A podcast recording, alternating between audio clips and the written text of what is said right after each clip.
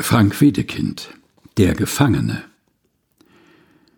Oftmals habe ich nachts im Bette schon gegrübelt, hin und her, was es denn geschadet hätte, wenn mein Ich ein anderer wäre. Höhnisch raunten meine Zweifel mir die tolle Antwort zu, nichts geschadet, dummer Teufel, denn der andere wärest du.